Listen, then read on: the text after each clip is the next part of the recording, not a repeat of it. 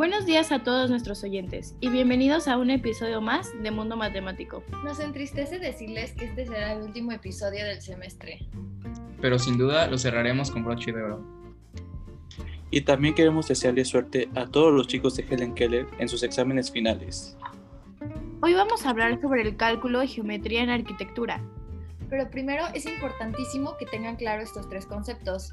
Como ya les habíamos contado en episodios anteriores, el cálculo es una rama que deriva de la matemática, estudia la resolución de problemas y determina las variables de una ecuación de forma progresiva, incrementando cada uno de sus valores. Esto determina curvas, pendientes, valores mínimos y máximos de una función, áreas y volúmenes.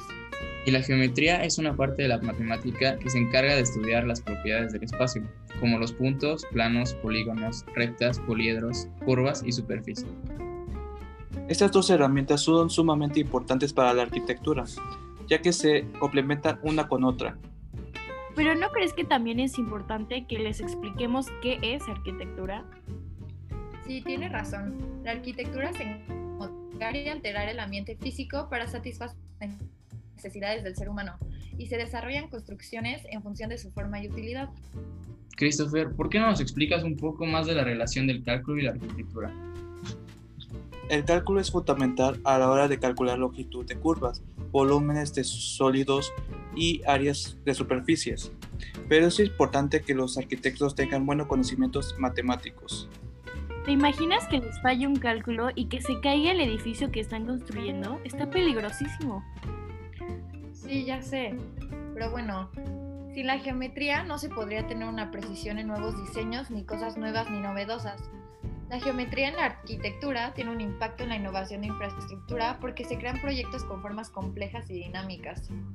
Wow, jamás pensé que la geometría y el cálculo tuvieran tanto impacto en la arquitectura.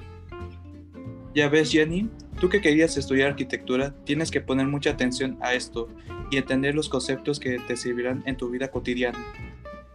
¿Sabían que la geometría se ha utilizado desde la arquitectura clásica para lograr espacios eficaces, estéticos y simétricos? Aquí les dejamos algunos ejemplos para que vean que todos podemos encontrar a la geometría. Por ejemplo, el templo de Luxor, localizado en Egipto, está formado por dos trapecios y la entrada está conformada por un obelisco con forma rectangular. El Pentágono de Washington, que es la sede del Departamento de Defensa de los Estados Unidos, y como el mismo nombre lo dice, tiene forma de pentágono. De aquí en adelante, cada vez que visite un lugar nuevo, buscaré las formas geométricas en las construcciones. Qué buen pasatiempo, haré lo mismo. Pues bueno, para acabar con el programa del día de hoy, nos queremos despedir formalmente de todos ustedes, pero en especial de nuestra Miss favorita. Hasta la próxima y felices vacaciones.